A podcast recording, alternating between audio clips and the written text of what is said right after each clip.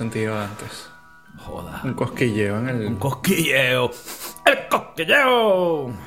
Ok. Bueno. Bienvenidos al podcast de Kiko, el podcast revolucionario con más sintonía en toda Latinoamérica, en toda Europa, en toda África, en todas las estaciones espaciales. Eh, estamos llegando a Antártica, Oceanía, la Patagonia y en Cuba, directamente desde las zonas wifi del Estado cubano. Régimen socialista y bueno, bastante, bastante revolucionario. Entonces, bueno.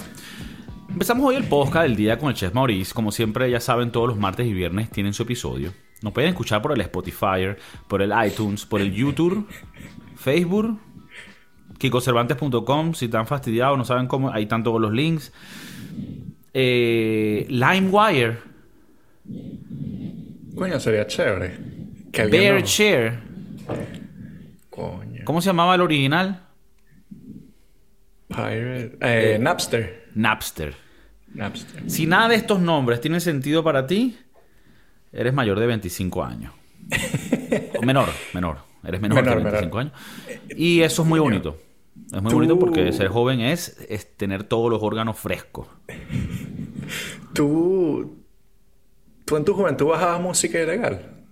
Ilegal. Na, na, na, bueno, yo, como ya han pasado más de siete años,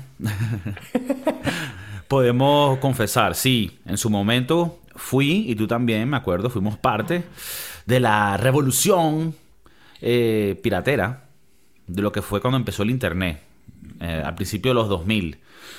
Hubo esta crisis donde estaban los CDs tú podías agarrar el CD y ponerlo en tu computadora, porque ese CD era tuyo, esa canción era tuya. Pero empezaron a salir este tipo de softwares como Napster, como Limeware, como Bearshare, se me vendrán otros nombres ahorita, donde Ares. Ares, donde la gente podía compartir documentos. Y era como que yo compré un disco acetato, vinilo, de los Rolling Stones, y viene mi amigo Mauricio y me lo pide prestado. Y yo, claro que sí, hermanito, toma. ¿Qué pasa? Aquí estabas. Era un concepto nuevo porque era prestar música, pero bueno, al final si se la presta y se la pasas, ya esa persona lo tiene. Entonces, eh, esto, esto creó como un vacío legal que fue rellenado bastante rápido porque obviamente las disqueras se dieron cuenta de lo que estaba pasando.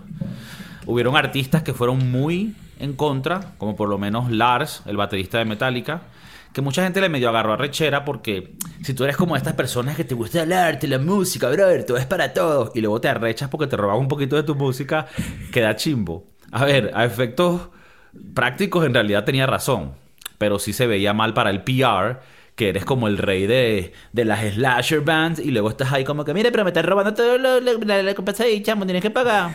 Entonces la gente medio se burlaba de la vaina. Pero bueno, eh, Qué loco. piratear. Puedes piratear el podcast. No, era, to- todo esto era para llegar a eso, porque puedes piratear el Claro. podcast si quieres. Pero disculpa, dime. No, no, que, que, que- yo creo que esa fue una época muy cool en nuestra juventud. Eh, eso de estar pirateando música y básicamente podías tener la música que tú quisieras, de donde tú quisieras. Y siempre ibas a estar como que up to date, siempre ibas a estar al tanto de, de toda la música que estuviese a la moda, ¿no? Yo me acuerdo haber bajado varias, varias canciones que, que me jodieron la computadora. Claro. A mí me yo me acuerdo que me decían, no bajes música, le vas a meter un virus a la computadora. No, Claro. eso no existe. Pam. De No, repente cuando, de repente cuando la computadora no prendía y, y la llevamos a Best Buy para que la arreglaran los, los geek, no sé, el Geek Squad. Sí, y que disculpe señora, pero este no es el disco de Linkin Park. Eh, esto es una escena de porno. Y bastante rudo, por cierto. Sí, sí. O sea, o sea, Eh, es, es hasta preocupante. Deberíamos de buscar hasta a esta chama. Me Estaban haciendo algo feo. Era, era- era un mundo mágico porque la internet era nueva, era fresca, nadie está sabía. fresca, sí, sí, sí. sí. Tú lo agarrabas y decías, ¿por dónde me cojo esta vaina? ¿Sabes? Tú no sabías dónde meterle. Tú sabes que eh, uno de los primeros videos que bajé no fue porno. Eh, era, yo me acuerdo porque uno decía fútbol, o sea, uno ponía como que fútbol o goles en fútbol y siempre te salía como que eh, la gente que estaba bajando burda. aquel gol de Roberto Carlos que le hizo a Francia con Brasil, que la pelota hace una comba Sí. muy brutal. Sí, un y yo nunca había visto el video.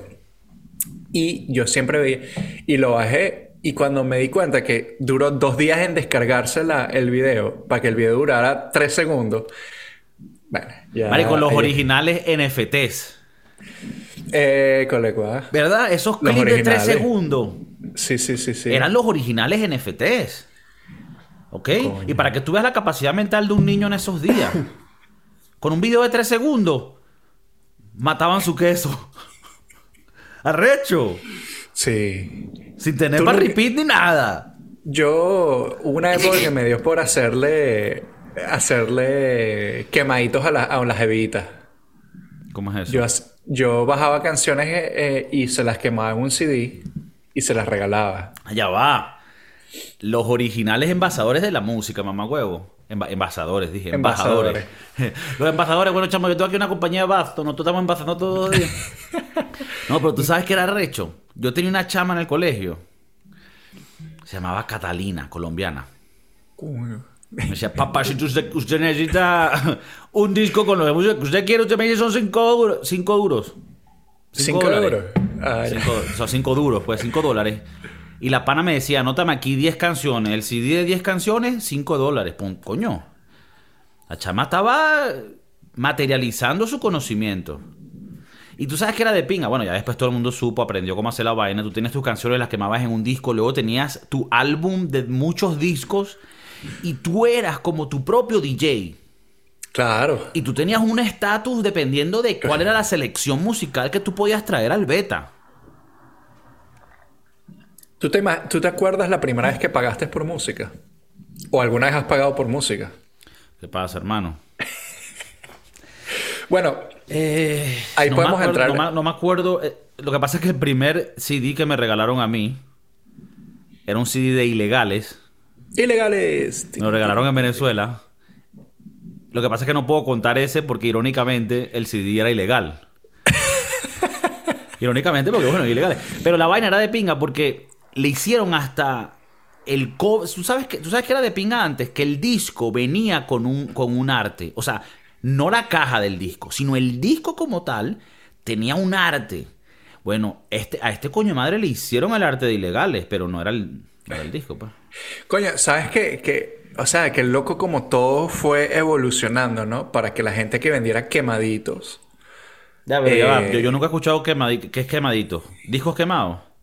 Quemaditos son... eh, bueno, yo me acuerdo haber ido a Venezuela de, de Hablas como si fueras parte de un gremio ahí que nosotros no conocemos. ¿Y qué coño? Los quemaditos eran 3x2. 3x2 los jueves. Quema- Y entonces había un sitio en Caracas, si mal no recuerdo, que se llamaba La Guairita, donde vendían... Habían tiendas de CDs quemados. Entonces, eh, lo que te vendían eran los quemaditos, los CDs quemaditos. Y después fue evolucionando a películas, DVDs, eh, juegos de, de Xbox, de Juegos, Play, pro- software, programas. software. O sea, el otro, día estábamos hablando, el otro día estábamos hablando de, de tratar de pagar Photoshop. Y mira, estos maricos te venden la vaina por la mitad del precio, ni siquiera. Claro, claro. Pero bueno, Y- eso obviamente porque en esos tiempos, pero hoy en día el podcast y toda su producción, pues obviamente tienen su- todas sus vainas en regla y, y- y pagan todos sus programas, Claro. ¿sabes? Al día, no joda, esa vaina uno no se pone con esa huevona. No, pero era, era una revolución tan arrecha porque esto era tan nuevo. Las mismas compañías no sabían cómo defenderse porque decían que coño. Y tú sabes que era de pinga, que la, de- la gente hoy en día lo toma, lo toma por, por, hecho, pero el descubrimiento de la, de la música en esos tiempos era diferente. O sea, tú te llegaba un pana con un disco, un CD, pues, porque no era un acetato, un CD, y lo ponían en el carro y lo escuchaban, y, y escuchaban el álbum juntos. Eso era una experiencia. Hoy en día yo siento que la música, si no tiene un video, la gente ni siquiera, ¿qué? ¿Qué música? Cállate. O sea, la gente ni siquiera le interesa. Todo tiene que ser una vaina muy saturada. Y en esos tiempos me acuerdo que yo, reunido con panas, eh, eh, ele- elevados por, bueno, por, por la vida, ¿no? Por, por, la energía que teníamos de chavales. Sentíamos, marico, qué de pinga y este nuevo rap y esta nueva canción que y es undercover y esta nadie la conoce y te la conozco solo yo porque la, la la música se distribuía por canales más orgánicos. Y ahora siento que es una vaina toda como que está todo ahí. Bueno, eh, todo eso, los quemaditos, Napster, todas estas LimeWire, todas estas, eh, fue evolucionando lo que hoy en día es Spotify, por ejemplo. Eh, Apple Music. Yo me acuerdo que hubo una época donde... El podcast lo pueden escuchar en Spotify, Apple Music. Y también por Napster. Yo me acuerdo que hubo una época donde yo pagué por bajar música de iTunes. O sea, yo, yo agarraba, metía la tarjeta de mi mamá y yo le daba mi platica a mi mamá y mi mamá pues hacía el gasto de, de las canciones y de repente era una... Lo chimbo es que cuando se te jodía la computadora, lo más, eh, lo más normal que pasaba era que perdías toda mierda. Entonces tenías que volver a comprar las canciones. Hasta que después hubo un momento que iTunes dijo, hay que hacerle backups para que si- por si abres tu cuenta en otra computadora, pues tengas tu música y no la tengas que volver a comprar. Pero hubo una época que yo tuve que comprar doble... ¿Verdad? Doble que, o sea, que canción. esos carajos, hubo un momento que eso no estaba linkeado a tu cuenta ni nada. Claro, eso fue... Yo me imagino que todo eso fue antes de- del cloud y todo, todo ese peo, ¿no? Pero... Mira, pendiente, hay algo que estás rozando, creo que en el micrófono. en el Coño, stand. creo que es mi barba. Ah, eso es, eso es. No, a la gente le gusta, a la gente le excita. Hay gente que lo Acuérdate escucha y dice, del- coño, Acuérdate de... ¿Cómo es que se llama la vaina esta? Que nos íbamos a meter. unos papeles. ¿Cómo? No, eh, Ah, el, el, el. El. Bueno, eh, Napster existe todavía. Lo único que ahora tienes que pagar. Ah. 9.99 al mes. Es como, me imagino que eh, debe ser una vaina tipo Spotify. Sí, es la misma vaina que Spotify y donde... A mí me parece que yo como músico, que bueno, la- ah, por cierto, bueno, obviamente la gente sabe, ¿sabes? Esto, Kiko Cervantes en Spotify está el último disco que ya salió, bueno, ya salió obviamente hace unos años. Este año va a salir el siguiente disco, estén pendientes. Pero Tienes yo- música fresca de hace cinco Coño, años. viene. vi- Bueno, hay gente que. Cada que no, hay, gente que a uno lo. Yo le creo tiran, que- Le tiran flores o, te tiran carbón. y tú- tú Yo creo que va a haber un momento que tenemos que hablar de tus comienzos musicales. Ah, bueno. Porque yo me acuerdo de esos comienzos. Yo estuve ahí. Coño, yo era parte de ese ahí. peo. Tal vez eso lo podemos dejar para cuando la vaina empieza a surgir. Que uno diga, coño. Porque, porque si no, la gente dice, ajá, marico, tus comienzos. Sigues en tus comienzos, mamá huevo. Yo quisiera, yo nada más voy a lanzar una vaina ahí y ojalá que el editor haga su, su trabajo o la gente que se encarga de la, de, de la página en YouTube. Tú, cuando eras chavalín, grabaste un video por donde nosotros vivíamos Sí. con unos amigos que yo el otro día estuve buscando. Yo lo quería ver, quería revivir. Eh, yo no estaba en el video, menos mal. Ajá. Pero creo que, que ese video tiene que volver a salir a, a la superficie. Creo que la gente que participó en ese video tiene que volverse a ver. Ok. Eh, a nuestros amigos de- que participaron en el video, un, un saludo. Ellos saben quiénes son. Ok. ¿Tú quieres que mostremos el video ahorita? No tenemos que mostrar el video completo. Podemos, man- podemos montar un estilo, como que una fotico de, de como que... eh, Bueno, de yo parte creo que, del video, Yo creo que podemos mostrar el video. para que la gente diga, coño.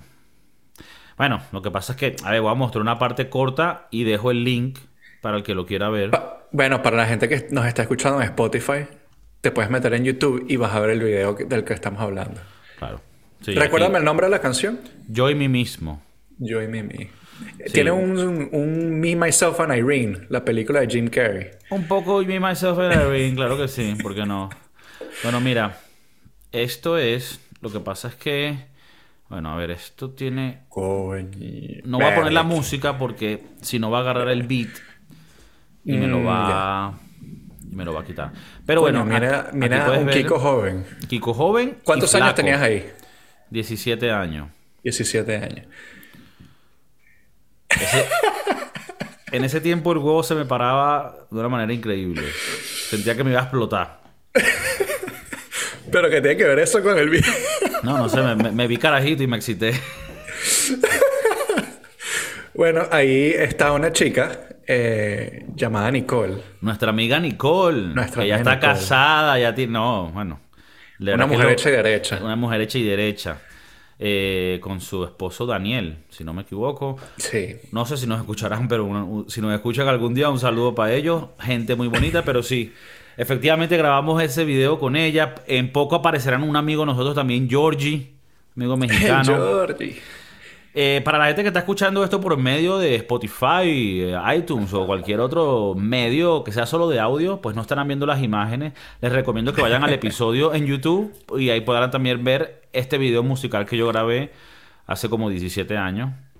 Y, y bueno, es muy Qué loco, interesante qué loco. verme con esa edad. Y bueno, algún día yo quiero volver a, a verme así. Lo parecido. No, papi, ya eso pasó. ¿Ya eso pasó? Ok. Pero Bueno, ese es el video, ve, para que lo veas tú si quieres también. Lo pongo sin audio porque, bueno, por eso, porque si no le quitan el copyright. Tú sabes que ahorita, bueno, hablando de lo que vamos a hablar, porque este episodio la gente dice, coño, esto, esto es ustedes hablando de la piratería. No, hermano. Aquí hay una Casi agenda. Aquí hay vainas que hemos, no joda, tenemos tres semanas buscándole, haciéndole el research, la investigación. ¿Qué es lo que pasa con esta cosa de la música, los copyrights? ¿Qué, qué son esas vainas? Los derechos de autor es bueno.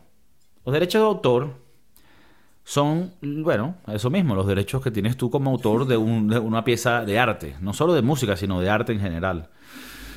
Y luego también están las regalías. Las regalías es lo que tú ganas por la grabación que tú sacaste de una canción. Entonces, ¿qué es lo que termina pasando con las regalías? Pues normalmente gran parte de las regalías, en casos buenos, le va al artista. Una partecita le irá a algunos, en casos a gente que invirtió, a disqueras, productores. Entonces, ¿qué es lo que termina pasando? Bueno, estas regalías son como tener acciones en una compañía. Solo que la compañía se llama Justin Bieber, Michael Jackson, The Beatles, Mars Kiko Volta, Cervantes. Kiko Cervantes.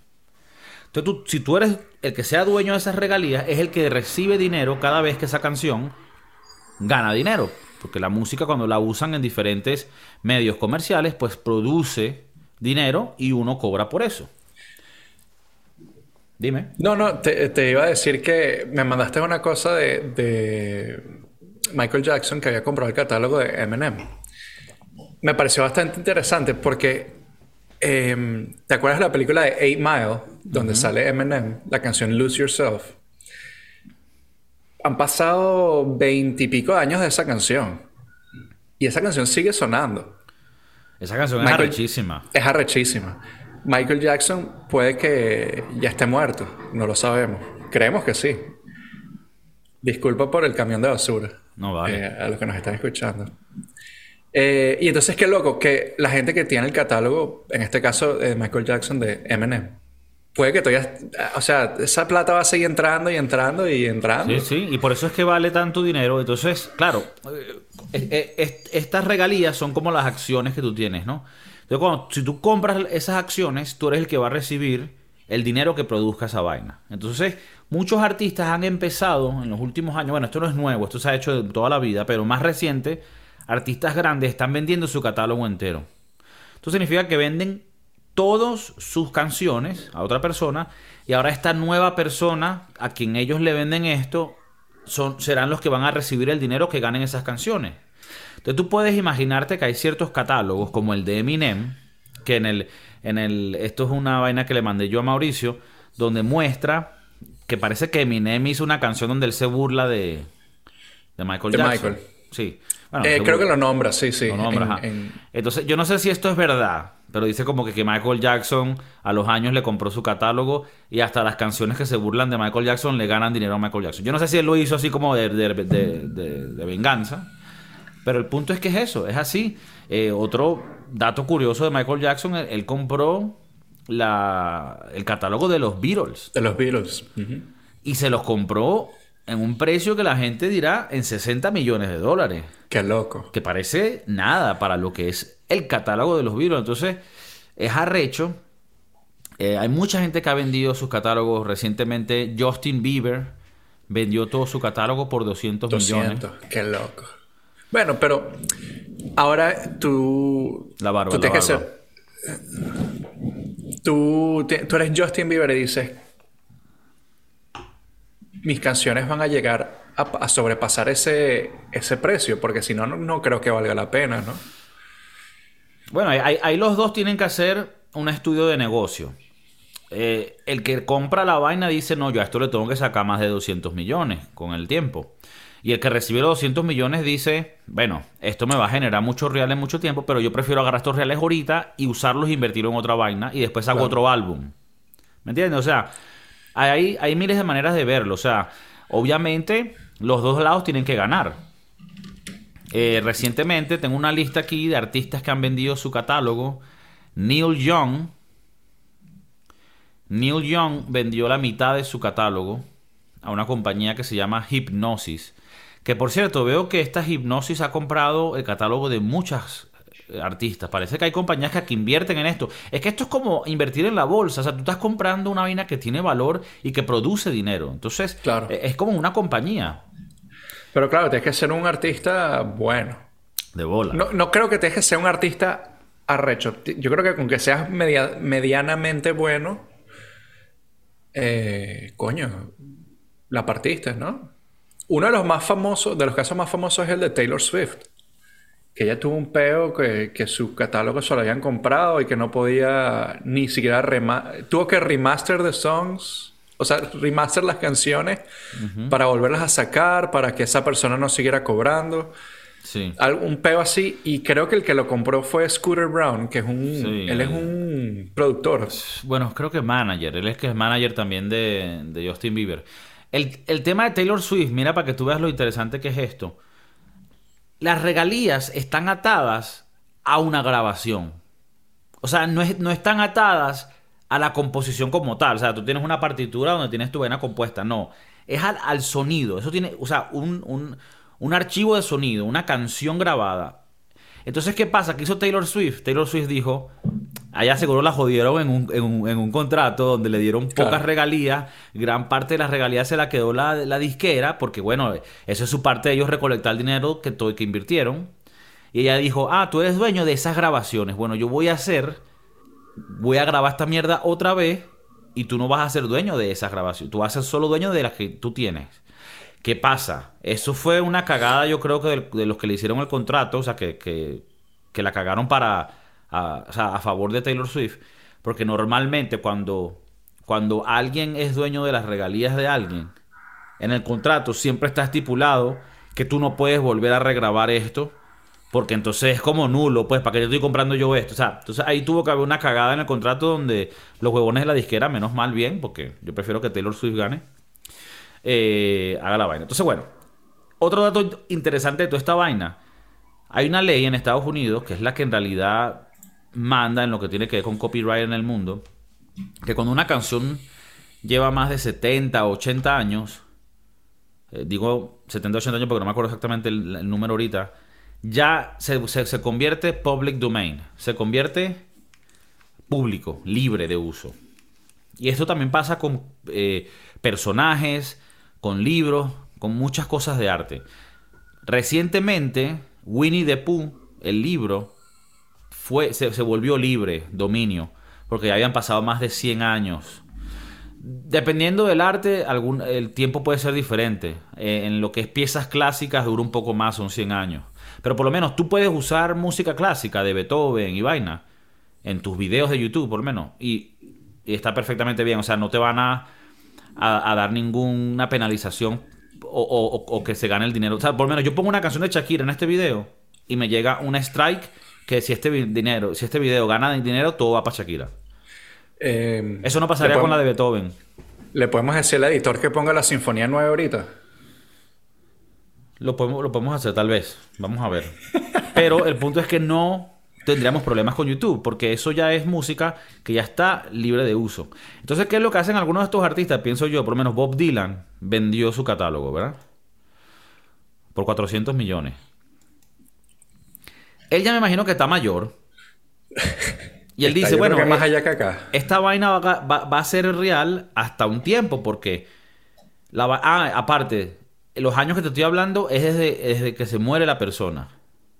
Los 80, 70, 80 años. Sí. Ya.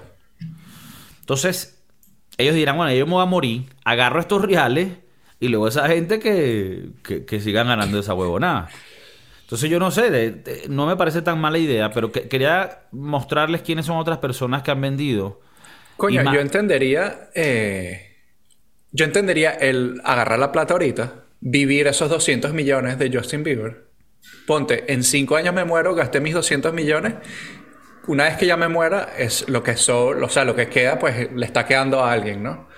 Es como que estás pensando a futuro, pero siendo eh, un, un medio charity work. Sí, es. eh, bueno, charity work no un coño, o sea, no, No, es. un- Pero me, me- me parece que está bien. Y, y muchos lo hacen con, ok, mira, todo lo que he hecho hasta ahora lo vendo. Ya es lo que empieza a hacer de aquí para adelante. Y está bien porque ese dinero te puede ayudar a ti a mantenerte seguro. Porque, vamos a estar claros, si tú tienes unos milloncitos guardados, el estrés de uno baja. De- claro. Me pone más relajado, chico. Uno dice, coño, mira, esta mañana yo me paro, me voy a hacer un cafecito. Me voy al gimnasio. Y tú vas viviendo tu vida live y vamos a hacer unas cancioncitas. Pero mira, escucha, mira quién más ha vendido. Imagine Dragons. Imagine Dragons vendieron todo lo que han hecho hasta ahora por 100 millones. Creo que eh, está overpriced. Ok. Whitney Houston, el precio no lo dicen, pero ella, ella vendió su catálogo. Eh, Disturbed. Eso creo que es una banda de rock. No me acuerdo mucho. The Killers. No dice cuánto de Killers. No dicen los el precio para ese. Eh, mm, otro aquí que sea interesante. Shakira. Eh, coño, Shakira. Lo que pasa es que ahora que estoy leyendo la vaina dice Chakria. Y no sé si eso es una spell, una spell mal o si de verdad hay una banda que se llama Chakria. Aquí me dice eh, que Shakira vendió los derechos de sus 145 canciones. Ah, entonces sí es ella, sí, sí. 145. No dice el precio. No dice el precio. Neil Young los vendió por 150 millones de dólares. Ajá. Mira, aparentemente, Rejo Chili Pepper, todo lo que habían hecho hasta el 2020, 140 millones. Verga, Creo que está me bien. parece poco. Yo creo que está bien. Creo que Red Hot Chili Peppers tiene 10 buenas canciones y las demás son puro California. Aquí alguien y que Andrew Watt, eh, un carajo que le hace canciones a Shawn Mendes y Camila Cabello, vendió 105 canciones por un por supuestamente cientos de millones, no dice cuánto. David Guetta 100 millones. Verga, hay un coñazo de gente que ha vendido su Sí, sí. eh, Justin Timberlake. eh, es interesante, o sea, es, tal vez es, como tú dices, la ganancia ahorita, tal vez a futuro llegas a los 200, 300 millones, pero ya estás muerto, ¿no? Entonces ya tienes la ganancia de uno.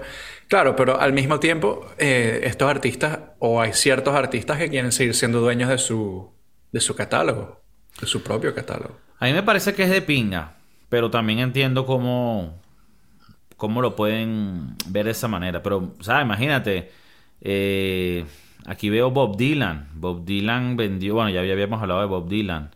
Eh, Avicii, Future, Avicii se murió, ese fue el que se murió. sí. Bueno, Avicii es el primero que ha vendido el catálogo de, de manera, o sea, del más allá. Póstuma. Posto. El bicho dejó la vaina que una orden de compra. Eso es lo que hago yo con la, con la, con el Robin Hood. Con el Robin Hood iba a decir, no, porque la gente sabe que ahora estamos metidos en lo que es la bolsa de valores, porque somos unas bolsas. Y mira, te quería dar un dato, y, ¿sabes? Porque sabes que estamos metidos ahorita con los microchips. Entonces está el TSM, que es el Taiwan Super Microchip eh, Vaina Company. Hay otra compañía holandesa que es la que hace las máquinas para hacer los microchips. Entonces te voy a dar un dato. Y el que le interese este tipo de vaina, dejen en el comentario y se lo decimos. Pero ya no vamos a dar más. que- tal Ah. vez tenemos que cerrar este podcast y abrir uno de business, de, de hablar de numeritos y las no. velitas y las Para mariqueras. que, la gente se- para que la gente pierda todos los reales. Y que le podemos dar nuestro número de cuenta y que ellos inviertan, metan su plata en nuestro número de cuenta.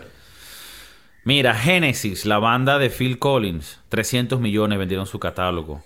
Keith Urban, Iggy Azalea, Iggy Azalea, Dr. Dre, 200 millones. O sea, esto es una práctica común y, coño, se ve sabrosa. Aunque también es sabroso que todos los meses te lleguen unos checazos por las canciones que usas. Entonces, coño. Yo no. Yo te digo una vaina. Esto en el episodio pasado hemos hablado de lo que es ser goloso. De lo que es querer comete todo.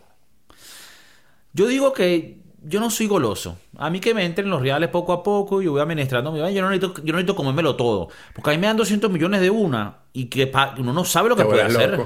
Me puede, me, puede, puedo llamar pana Charlie que me trae unas vainas locas y se pone este un peo. Entonces yo prefiero mejor dámelo poco a poco. Dos mil euros al mes. Más. ¿Sabes qué? Bueno, ¿sabes qué? Ese es mi... ¿Sabes que cuando yo veo la, la lotería está en un monto más de 500 millones, yo me empiezo a imaginar, yo estoy en el trabajo imaginándome eh, qué voy a hacer yo con toda esa plata. Pero si no juego, eh, yo digo, lo quiero todo de una o que me lo den mensual. Yo me, imagino al Che Maurice cortando sus cebollas en la, en la cocina, él diciendo: ¿Tú sabes qué? Yo me agarro esa mierda de una. no, no, coño madre. Cóbrame los impuestos, dame esos reales, chico. Lo peor es que eh, me hace sentir bien porque me da. En mi cabeza me abre como que un futuro que no tengo. Digo, coño, eh, ok, gano gano la lotería, está en un billón, por ejemplo, de ahí me dan 400 millones, quiero los 400 millones en un solo coñazo, y si son mensuales, ¿cuánto es? Que si 5 millones al mes, y uno dice, ¿qué haces tú con tanta plata, weón? 5 millones al mes, por ejemplo, 4 millones, yo creo que cualquier sueldo que sobrepase los, los 10 mil dólares al mes ya es una locura. Bueno, Idealmente queremos mantenernos con esa sabiduría, con esa mentalidad, porque si para nosotros podemos decir que 10 mil dólares al mes podemos vivir vidas de puta madre, entonces cuando lleguemos a esos niveles, coño, porque para mí lo mejor es poder tener un costo operativo bajo y ganar bastante. Y así, si algún día la vaina se pone apretada, usted siempre puede bajar al nivel. Porque tú sabes que es chimbo, y esto lo veo mucho en el mundo. Gente que no sabe ser rica. Se vuelven ricos llegan a un nivel de vida tal y después cuando el dinero no está, ellos no saben volver a, su estilo de... Bueno, esto es una premisa de un chiste de Chris Rock, ¿no? Como que la gente no, no puede bajar su estilo de vida. Y e, es importante siempre mantenerse pegado a su raíz. Usted está ganando mucho billete, por lo menos una vez al mes vaya para Taco Bell, para que, para que se mantenga conectado. Coño, ¿tú crees que si Jeff Bezos pierde todo, él se va a poner ropita de Old Navy? Ross. Ross. ¿Tú crees que Jeff Bezos va a hacer comprita en Ross, en Marshall? Lo que pasa es que a Jeff Bezos yo siento que se le ha ido un poco a la cabeza. Pero tú ves un, un Bill Gates, por lo, por lo menos lo que parece. Y él parece que él se viste de, Marshall. Se viste de Marshall, estoy seguro que no es Marshall, pero, pero, su casa es, es Gucci, Louis Vuitton. O sea, yo, yo, estoy seguro que él debe tener sus vainitas caras. Sí, bueno, no sé. Él aparenta ser un tipo. Eh, si te soy sincero, lo, que sí sé es que la gente con billete de verdad, que son muchas veces señores mayores y tal, es gente que tú lo ves y se visten con Marshall, o sea, rela. Nada de. No, tal vez lo que ahorras en ropa te lo gastas en otra vaina. Claro. Estás para Tailandia y bueno. Porque si tú ves como Justin Bieber ahora está vestido, aunque se haya ganado los 200 millones de su catálogo, tú deja mucho que desear. Claro, pues si me he visto yo así, no me dejan entrar a trabajar. Quiero saber qué piensa la gente en su casa de esto de vender su catálogo. ¿Quisieran seguir ganando dinero de su música o prefieren venderlo y ya, colecciono mi cheque grande y yo veo qué hago con este dinero? Eh, en general, la piratería estuvieron en esa época, hicieron CDs, los vendían, ¿cómo, cómo conseguían su música? ¿Les llegó un virus algún día? ¿Descargaban cosas un poquito más, tú sabes, bizarras? Díganos en los comentarios. Y si quieren saber de la compañía holandesa que hace los microchips que se mandan a Taiwán y a China, déjenos saber que eso sería un buen dato para, para la bolsa de los valores. Chef Maurice, un abrazo madrileño. Conexión directa. ¡Nos fuimos!